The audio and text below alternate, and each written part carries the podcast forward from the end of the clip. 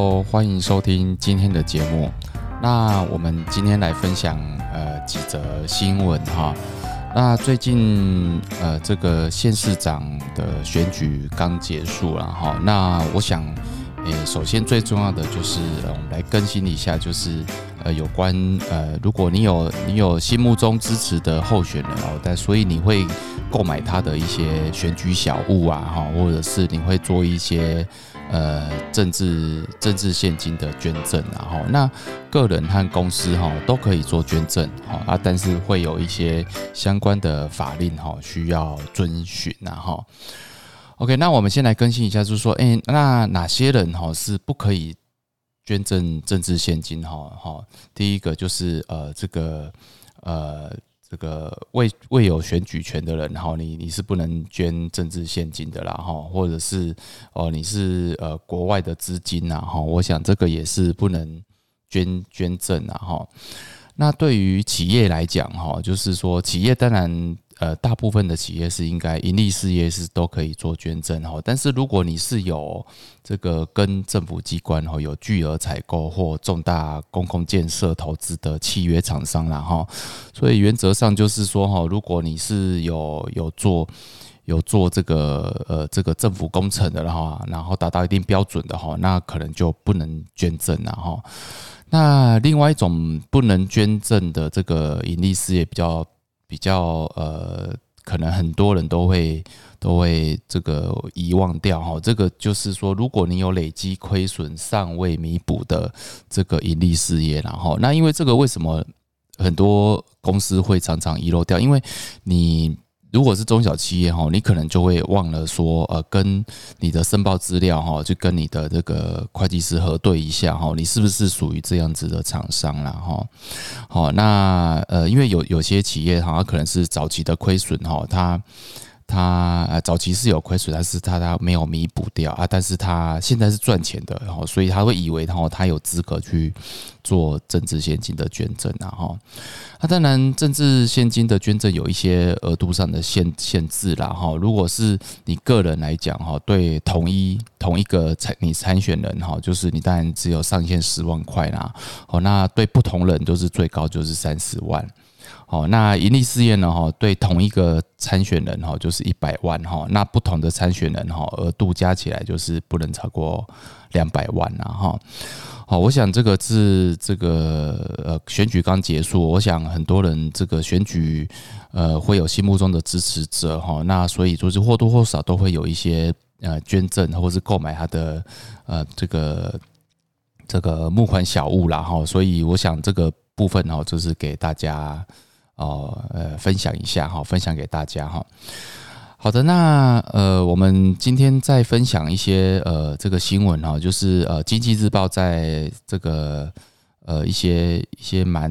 蛮让人家会会遗漏掉的一些一些事情，然后就是说呃，主题是企业未实现损失啦哈，不得认列了哈。哦，就是说，呃，国税局会提醒哈，就是说财务上哈，这个暂时估列的费用哈，不能列报了哈。那另外呢，交际费啊、捐赠折旧啦、超过限额差旅费啊哈，超过限额哈，这个都要踢掉了哈。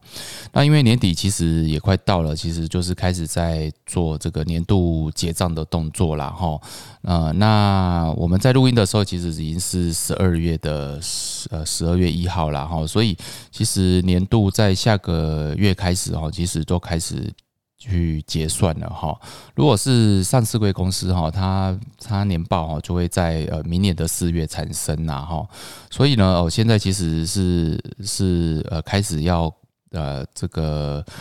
呃去。看一下哦，你年度的账务啊，哦，你的发票啊，你的一些一些财务报表啊，好的状况哈，去检讨一下啦哈。那今天这个这个新闻呃，主要是在呃在提醒说哈，有一些预估的一些维修费用啦哈，就是说因为会计原则的不同啦哈，有些是预估的啊，或者是说呃它是基金，它是一些投资一些基金，但是尚未实现哦，你没有真的把它卖掉的哈啊。这个只是估列的损失哈，这个在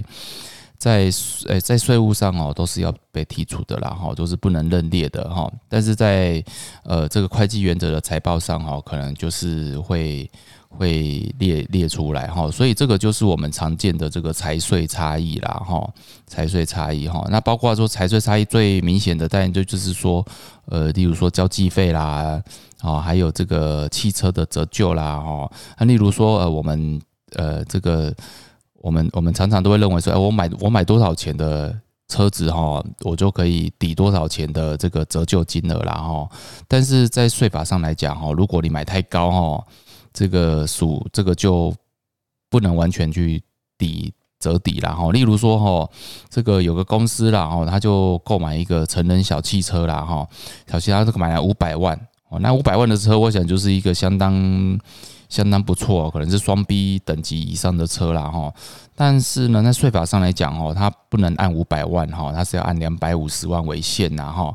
就是说太高的它也不让你认哈，这有点是惩罚性质了哈。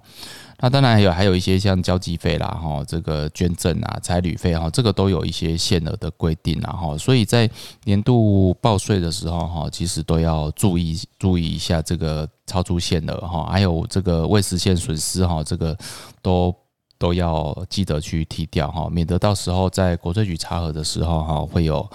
剔除补税的情况了哈。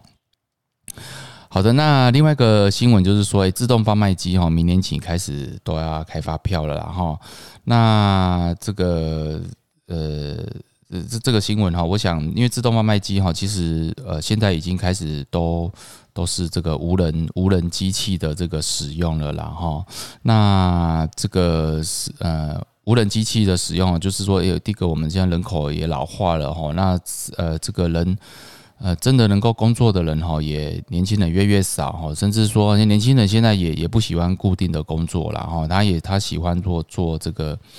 这个自由的自由的这个呃。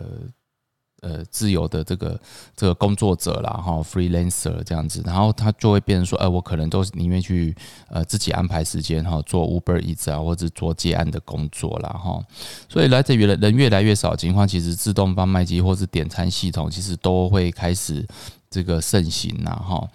那今天这个新闻呢，就是分享说，哎，那自动贩卖机哈，从这个呃这个二零呃一。一民民国一百一十二年，二零二三年，然后开始，然后就要这个都要开立发票了哈。那开立发票就是说，哎，有有些有些贩卖机哈，就是呃，这个要开始调整哦，必须要有逐笔开发票的功能然后，那因为现在其实像这个。这个商用商用呃电脑的整合哈，其实都可以整合在这个自动贩卖机里面哈，所以这个这个五 G 五 G 的应用，其实在。这个在这个法令呃，在这个实物上的科技，然后是可以落实的，然后那那既然是可以落实，尤其是现在都是用电子发票哈，所以其实只要自动贩卖机里面可以建置这个列列印列印发票，还有扫描这个呃这个发票载具的功能哈，那或者是这个捐赠点捐赠爱心码哈，其实这个。不包括发票的产生，或者是说支付工具，我想这个都是非常成熟的技术了哈。所以这个自动贩卖机哈就开始也要开始开立发票了哈。那最后一个新闻呢，我想再分享一下，就是说，呃，如果你有一些欠税啊，但所以你你如果呃你呃要出国的话哈，那然后你可能会提供一些担保啦，哈，来来作为你的保证啊，哈。那这个不动产的担保价值哈是是何时认定啊？哈，所以就是说，像房屋、土地啦，哈，可能呃这个这个都是以这个以这个房屋现值，然后房屋公告现值或土地评定诶这个公告现值去做一个核定，然后啊，所以变成说哈这个。这个如果有呃呃呃，这个常常有纳税义务人说，哎，我这个市市价是多少哈？但是但是你没有相关的文件去佐证哈，哦，这个在这个认列上哦，都会以这个比较哦，比较保守的文件，然后那当然，呃，如果你可以提供像银行评定的价格证明，然后，诶，这个就会比现值还高，哈，比现值还高，那这样子就会对你比较，呃，这个估价的哈，就有比较有利了，哈。OK，那今天的新闻呢，哈，我们就分享到这边，那给各位参考一下，好，谢谢大家，拜拜。